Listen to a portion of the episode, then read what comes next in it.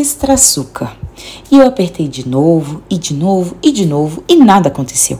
Mas pelo amor de Deus, já fazia meia hora que eu estava travando uma batalha com a única máquina de café expresso do hospital que tinha latte nas opções daquele painel multicolorido, onde o botão extra açúcar fora feito apenas para enfeitar, aparentemente, já que minha mistura de café expresso com uma camada generosa de espuma de leite no topo continuava no suporte da cafeteira com um gosto amargo, aguardando a boa vontade do açúcar e nos brindar com sua aparição. Anda, desce, murmurei, apertando o botão pela vigésima vez. Não está funcionando. Escutei alguém dizer atrás de mim. Vive quebrando, e o técnico desistiu de voltar para consertar.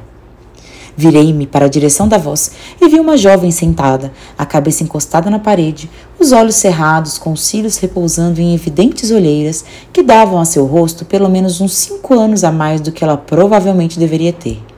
As roupas amarrotadas pareciam estar acostumadas com a posição adotada pela mulher, já que seu corpo encolhido se encaixava perfeitamente na cadeira aparentemente desconfortável daquela sala de espera. Ah, responde decepcionada. Obrigada por avisar. Você não vem muito nesse setor, vem? Ela perguntou, sem se dar ao trabalho de abrir os olhos. Aqui na ala da UTI? Não. Estou passando a noite com a minha tia-avó, que está em observação na ala clínica.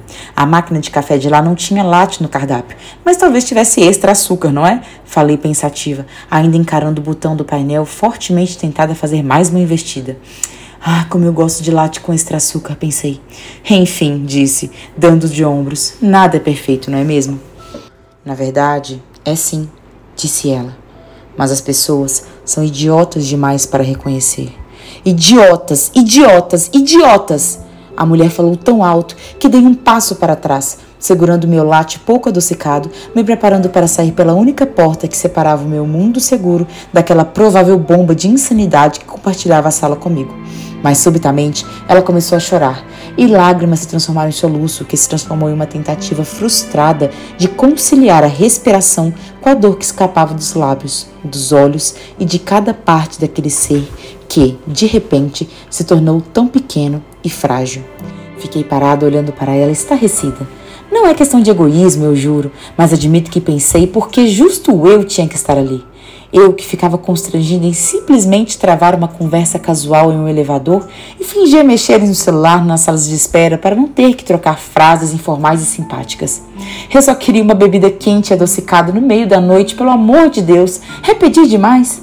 Cedendo às risadas que o destino muito provavelmente estaria dando.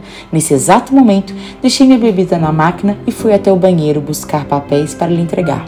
Um tanto constrangida, sem saber se tinha o direito de tocar no seu ombro e dizer que estava tudo bem, afinal de contas, o que era esse tudo que obviamente não deveria estar nada bem? Fiquei em silêncio, sentado ao seu lado, esperando. Depois de algum tempo, ela conseguiu parar de soluçar e permaneceu num choro fraco, mas calma. Esperançosa de que minha presença ali não seria mais necessária, lancei a ela um olhar discreto pelo canto do olho e sussurrei: Você está bem? Tomei seu silêncio como uma educada camuflagem de algo do tipo: óbvio que não, mas não vou compartilhar meus problemas com uma completa estranha. Estava me preparando para levantar quando ela disse: Estou tão cansada. Respirou fundo Engoliu mais alguns orvalhos salgados e continuou. Eu sei que não é algo bonito de se dizer, mas estou tão esgotada. Já faz 40 dias que meu filho nasceu e 35 dias que está nessa UTI.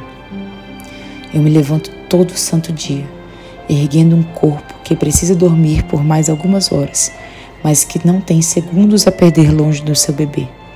Sorri para meu marido, meus pais, nossos amigos, dizendo que vai ficar tudo bem.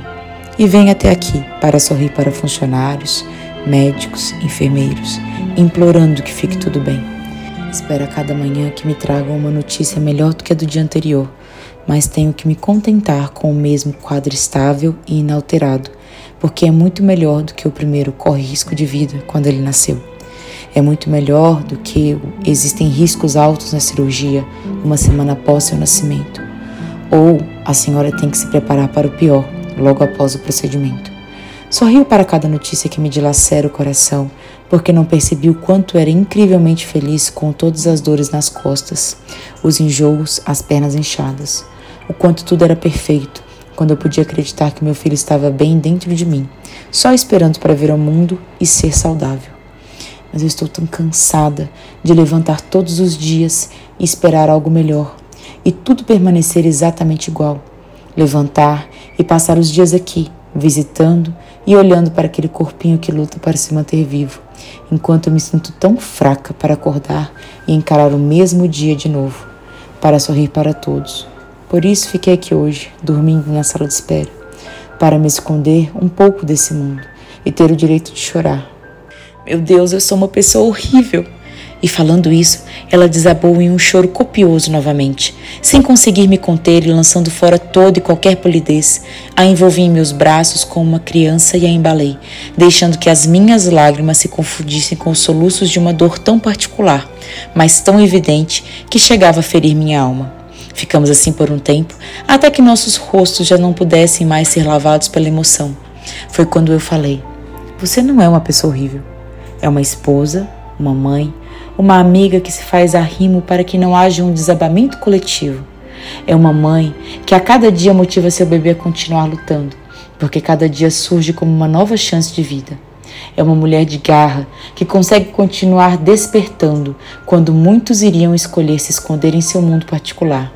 Você não é uma pessoa horrível, mas é apenas uma pessoa que não precisa guardar toda essa luta em si se deu o direito de ser humana, de chorar junto aos seus, mas de se reerguer junto com eles, porque ninguém nunca deu a garantia de que seria fácil. A única certeza que temos, porém, é que não estamos sozinhos, não importa quão sofrida seja a caminhada. Não se feche em seu casulo, não se esconda de quem te ama, não queira ser perfeita, não demonstre que tem mais força do que pode carregar. Pode ser difícil, doloroso e extremamente amarga a sua jornada, mas você pode adocicá-la recebendo um sorriso de quem lhe ama e está caminhando junto com você.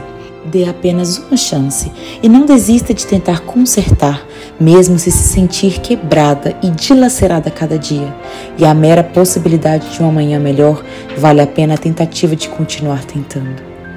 Permanecemos abraçadas por um tempo que não sei precisar na sala, não se escutavam mais soluços ou o som estridente da dor, apenas o barulho da máquina de café ligada, com seu painel reluzente e um botão quebrado de extra açúcar para os desavisados, mas não importava. Afinal, uma dose extra de açúcar pode ser mais saborosa, mas não é dela que se tira todo o prazer e as maravilhas de um latte. É da simples ousadia de superar os limites e a si próprio a cada dia.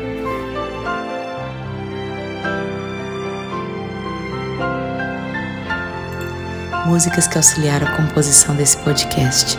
The Second Star to the Right, do filme Peter Pan, na sua versão instrumental, e a música Part of Your World, do filme A Pequena Sereia, ambos presentes na coleção de piano da Disney. Sugiro fortemente que escutem a sua versão original e se permitam embalar nos sonhos, nas realidades, nos planos e em todos os caminhos possíveis de serem traçados para quem ousa acreditar. Nos vemos na próxima.